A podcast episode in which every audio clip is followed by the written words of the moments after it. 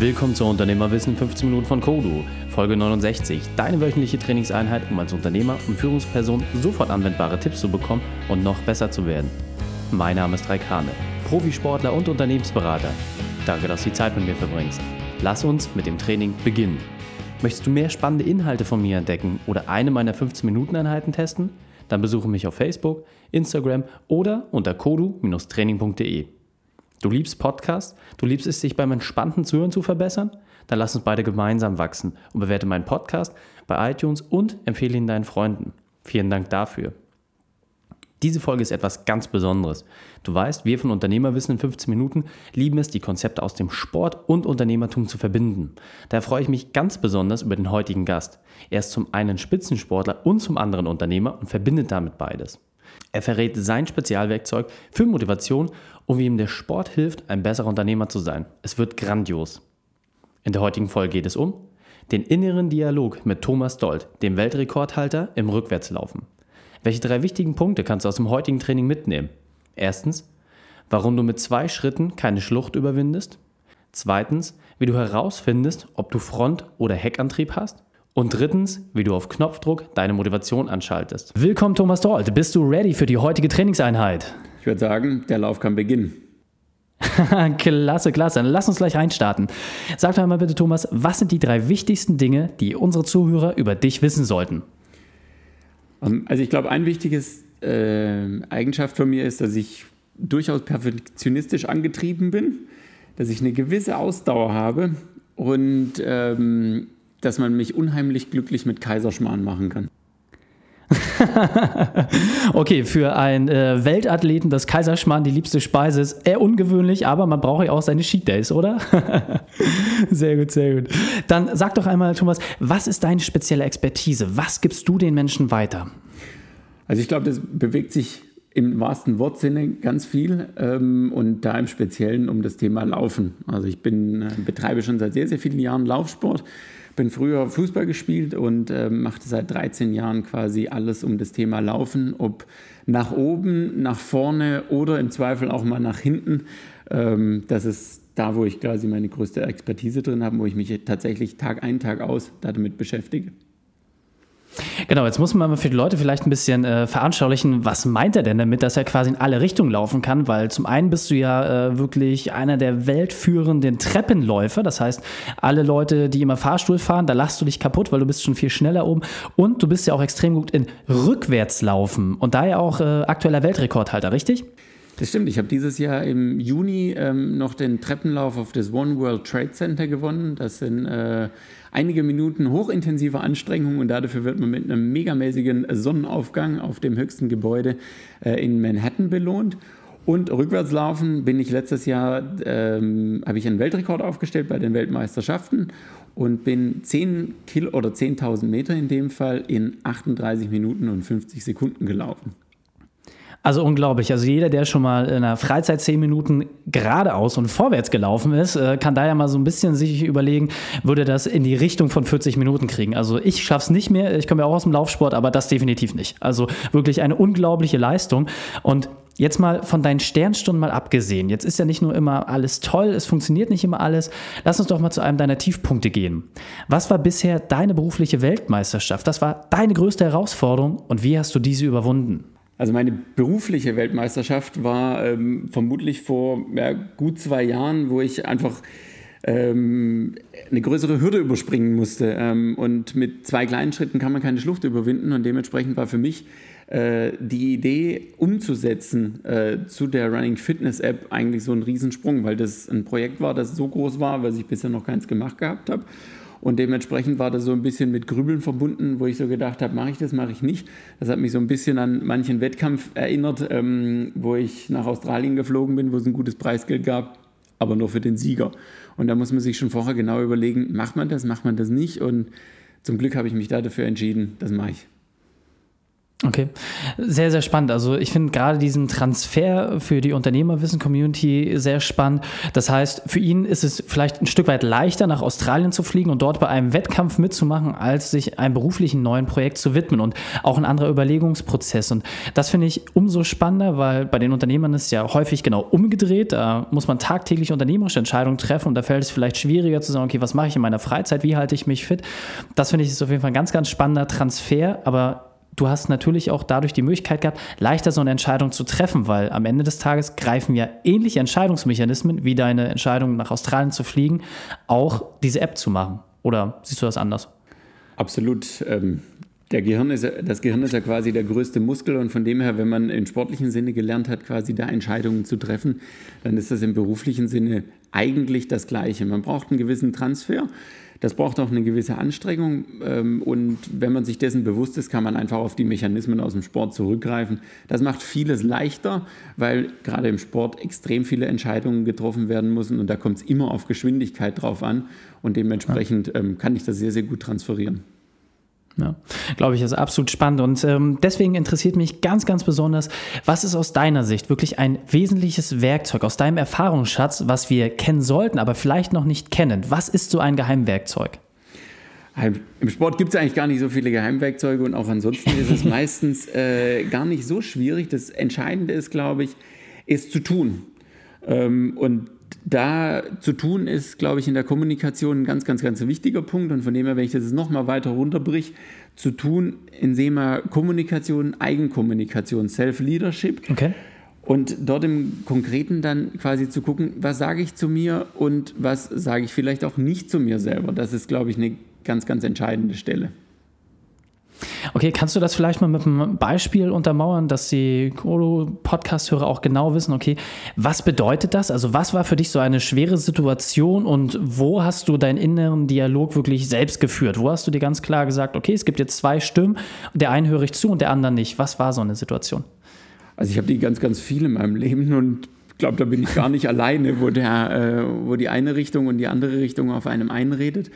Und ähm, typisch, klar, wie ich es gerade vorher gesagt habe, ähm, große unternehmerische Entscheidungen habe ich das immer und habe das natürlich auch im Sport. Das äh, eine spricht immer dafür, das andere dagegen. Und gut ist immer, wenn man weiß, wie man selber tickt.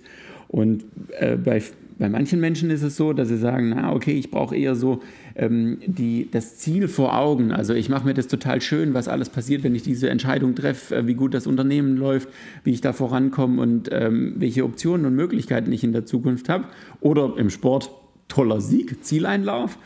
Oder andere Menschen funktionieren andersrum, die brauchen eher so ein bisschen mehr Heckantrieb und den äh, sagen wir so, oh, wenn du jetzt quasi noch länger mit, dieser Unter mit dem Vertrag wartest, mit der Unterzeichnung und da einfach Zeit versäumst, dann passiert deinem Unternehmen das und das. Oder im sportlichen Sinne. Das habe ich auch immer gerne genutzt, weil ich keine Lust hatte zu trainieren. Einmal mal kurz vorgestellt, wie es ist, Zweiter zu werden und ich hatte die Laufschuhe an. also der klassische Weg über die Negativmotivation, was kann dir ergehen?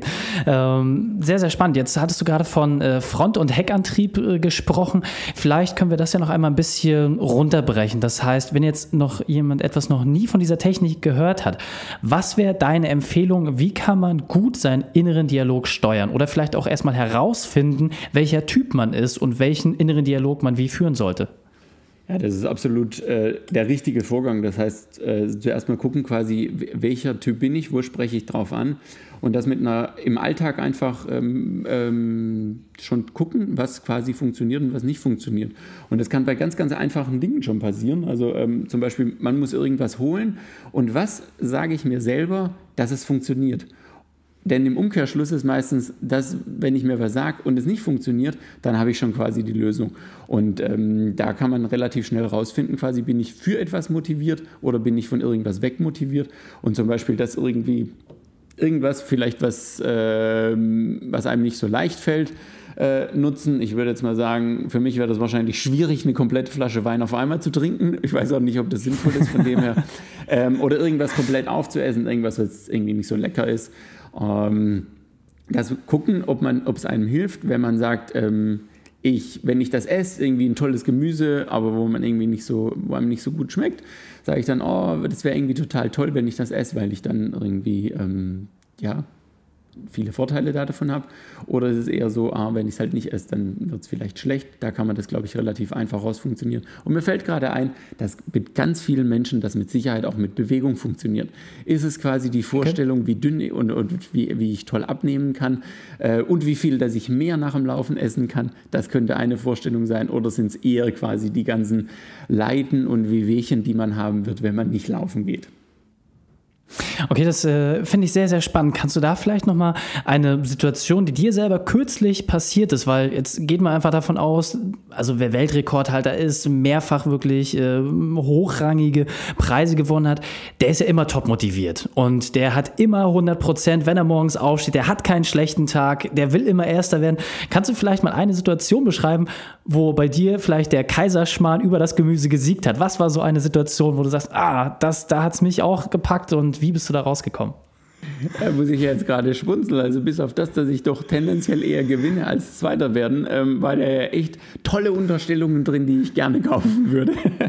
Denn tatsächlich ähm, stand ich auch schon ein paar Mal in Frankfurt im Main Tower unten am Treppenhaus und habe mir überlegt, boah, jetzt wirklich noch Lust da hochzurennen. Ähm, und oftmals würde ich die per se mit, ähm, also hätte ich die manchmal, also ich die bestimmt häufiger mit Nein. Also nein, ich hatte keine Lust da hochzulaufen. Ähm, und was, ich, was tue ich, um dann trotzdem ins Handeln reinzukommen? Also quasi, wie schalte ich meinen Frontantrieb an? Und manchmal ist es tatsächlich, und das kann ich wirklich als Tipp aus dem Leistungssport mitgeben, das werde ich ganz oft gefragt, boah, wie macht man das? Ähm, es ist tatsächlich, ein Leistungssportler stellt sich gar nicht so viele äh, Fragen. Und das hilft mir auch enorm als Unternehmer. Manche Dinge sind, manche Dinge sind einfach. Und ähm, für viele Unternehmer ist es total leicht, das nachzuvollziehen, weil sie wissen, ich stelle mir auch nicht die Frage, gehe ich heute in die Firma oder gehe ich heute nicht in die Firma. Ähm, das macht man einfach. Und genauso ist es beim Sport genauso. Ich stelle mir nicht die Frage, ist es heute tolles Wetter oder fühle ich mich heute gut. Ich mache das einfach. Und das Tolle ist ja meistens, ich suche mir Laufen deshalb aus, weil es mir Spaß macht und ich grundsätzlich daran mhm. Freude habe. Und genauso ist es bei den beruflichen Projekten, sei es, ob ich einen Vortrag halte oder ob ich im, im, im Business-Kontext irgendwelche Aufgaben vorantreibe. Und deshalb stelle ich die nicht grundsätzlich in Frage. Okay, klasse. Dann lass uns das doch mal in drei konkrete Schritte runterbrechen. Das heißt, wenn wir jetzt von der Kommunikationstechnik ausgehen, was wären aus deiner Sicht die drei wesentlichen Schritte, mit der man das sofort anwenden kann?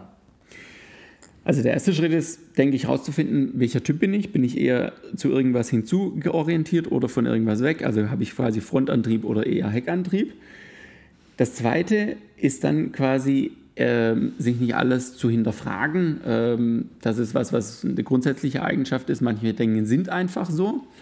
Und im dritten Schritt würde ich sagen, Schritt 1 dann konkret umsetzen. Also wenn ich weiß, in welche Richtung ich motiviert bin, dann setze ich das natürlich auch um und nutze das möglichst gut für mich selber. Okay.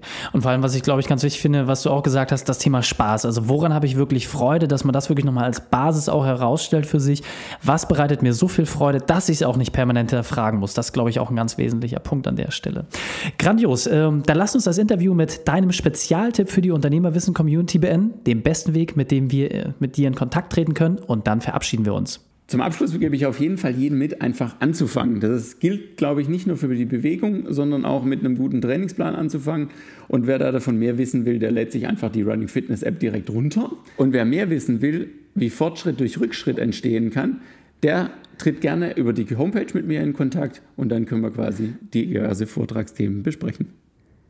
Okay, perfekt, genau. Packen wir natürlich auch alles in die Show Notes, auch deine ganzen Kanäle, wo du unterwegs bist, Facebook, Instagram, alles wird entsprechend reingepackt. Thomas, vielen, vielen Dank, dass du deine Erfahrungen und dein Wissen mit uns geteilt hast. Ich freue mich auf das nächste Gespräch mit dir. Vielen Dank und bis dahin gutes Training. Die Shownotes zu dieser Folge findest du wie immer unter kodu-training.de slash 69. Alle Links und Inhalte dieser Folge habe ich dir dort noch einmal aufbereitet. drei Sachen noch zum Ende. Erstens, zum Abonnieren des Podcasts gehe einfach auf kodu-training.de slash podcast. Zweitens, für mehr Inhalte besuche mich auf Facebook oder Instagram. Und drittens, eine Sache ist mir dieser Folge ganz besonders wichtig. Und zwar der Austausch mit euch. Und zwar mit jedem einzelnen von euch. Ich freue mich über jede Rückmeldung, jede Anmerkung und jedes Feedback. Und ich lege mich wirklich ins Zeug, Woche für Woche die besten, sofort anwendbaren Tipps für euch zusammenzustellen.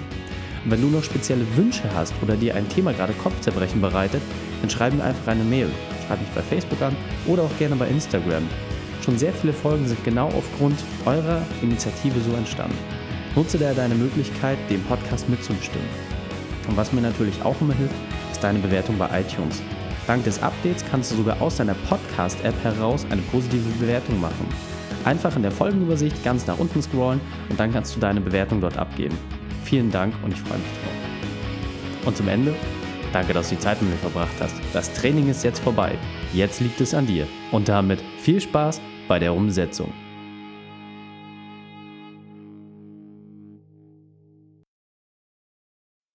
Und wenn du Ideen wie diese für dein Unternehmen auch umsetzen möchtest und auch 10 Stunden pro Woche weniger arbeiten, dann buche deinen Termin für ein kostenfreies Erstgespräch. Dann sprechen wir gemeinsam und schauen, mit welcher Methode wir dich am schnellsten voranbekommen. Geh einfach auf reikane.de slash Austausch und buche dein kostenloses Erstgespräch. Einfach eintragen und dann sprechen wir schon bald persönlich miteinander. reikane.de slash Austausch.